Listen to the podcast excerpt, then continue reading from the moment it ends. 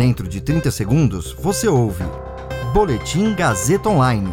Oferecimento.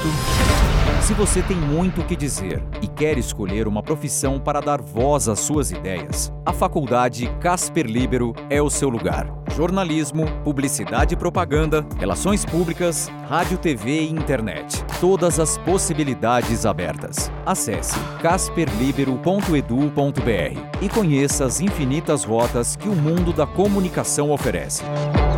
Comunicação é mais do que uma escolha, é um modo de existir. Agora você fica bem informado e atualizado. Está no ar o Boletim Gazeta Online. Na CPI, Reverendo chora, fala em doação da Davate e diz não se lembrar de reuniões, pessoas, fotos e mensagens. Câmara aprova projeto que amplia a regularização de terras públicas sem vistoria. Meu nome é Caio Melo e esse é o Boletim Gazeta Online.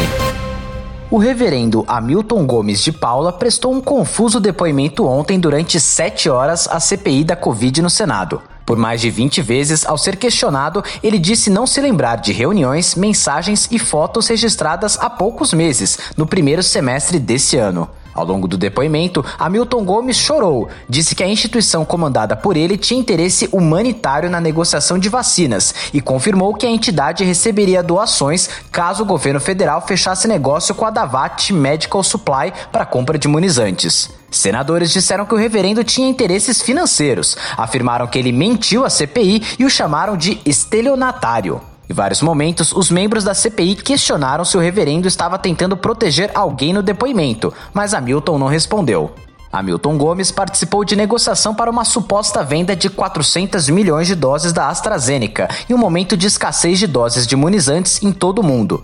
Até agora, nenhum dos envolvidos provou ter acesso real às doses. O laboratório diz que não negocia com intermediários. Hoje, a CPI ouve o tenente-coronel da reserva Marcelo Blanco, ex-assessor do Departamento de Logística do Ministério da Saúde. O militar esteve no jantar com o suposto pedido de propina de um dólar por dose de vacina.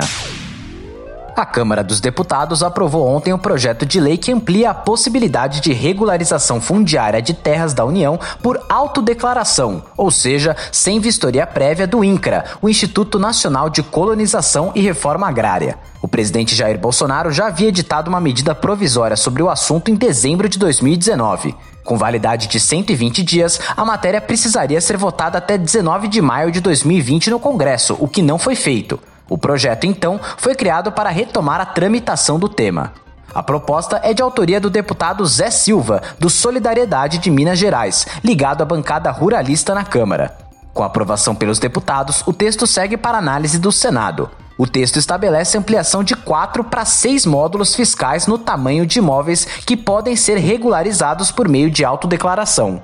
A regularização de terras por meio de autodeclaração é baseada em informações fornecidas pelos próprios ocupantes do imóvel rural, sem a necessidade de uma inspeção de campo ou vistoria de autoridades no local. Esse processo de declaração existe desde 2009, com a criação do programa Terra Legal do antigo Ministério do Desenvolvimento Agrário. Esse boletim contou com suporte técnico de Agnoel Santiago, supervisão técnica de Roberto Vilela. Coordenação: Renato Tavares. Direção da Faculdade Casper Liber e Gazeta Online: Wellington Andrade. Você ouviu Boletim Gazeta Online. Para saber mais, acesse radiogazetaonline.com.br.